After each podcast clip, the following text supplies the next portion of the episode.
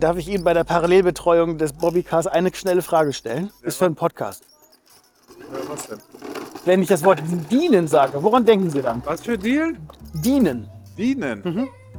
Bundeswehr. Danke. Entschuldigen Sie, darf ich eine Frage stellen? Bitte. Wenn ich das Wort dienen sage, woran denken Sie dann? Dienen. Dienen.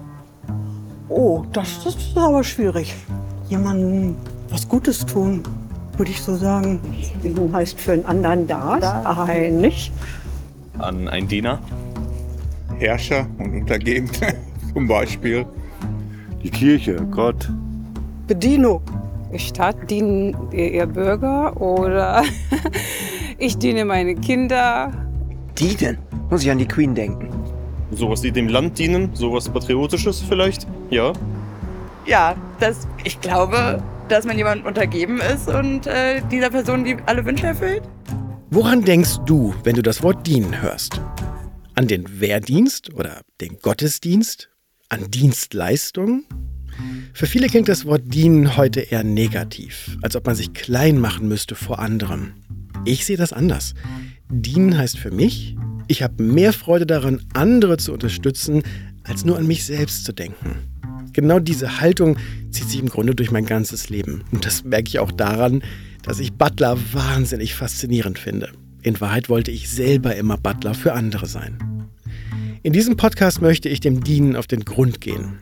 Von wem kann ich etwas darüber lernen, wie man andere noch besser unterstützen kann? Kann man das überhaupt lernen, das Dienen? Beim Erforschen dieser Haltung bin ich vor ein paar Jahren auf das Konzept der dienenden Führung gestoßen, im Original Servant Leadership. Der Amerikaner Robert Greenleaf hat schon 1970 aufgeschrieben, was sich eine Führungskraft aus seiner Sicht fragen sollte. Was kann ich für andere tun, damit sie wachsen können und dabei gesünder, weiser und freier werden? Klingt abstrakt? Ganz ehrlich, das fand ich auch.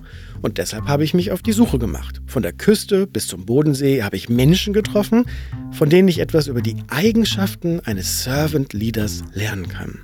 Ich besuche Menschen, die aus meiner Sicht eine dienende Haltung leben, auch wenn sie das selber vielleicht nicht so nennen würden.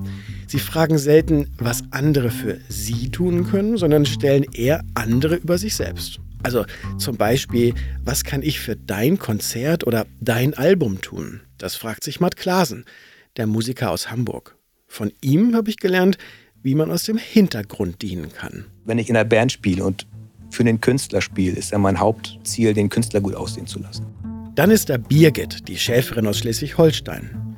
Sie fragt sich, was sie für ihre Tiere tun kann. Von ihr lerne ich, wie man mit Intuition dient. Also das mit den Formeln, das können Sie in der Schule lernen. Also bei mir lernen Sie zu gucken. Und ich treffe Menschen wie Peter, den Förster aus Mecklenburg-Vorpommern. Er fragt, was kann ich für die Enkel meiner Enkel tun?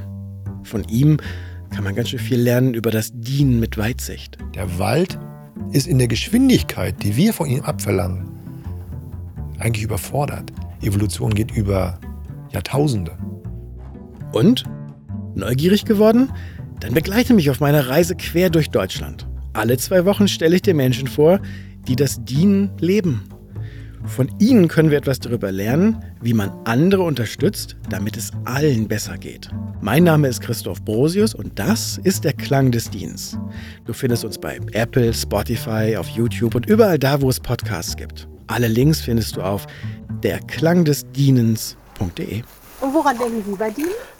Der ganze Podcast dreht sich rund um das Dienen und ich glaube, wir brauchen heute eine dienende Haltung, mehr als jemals zuvor.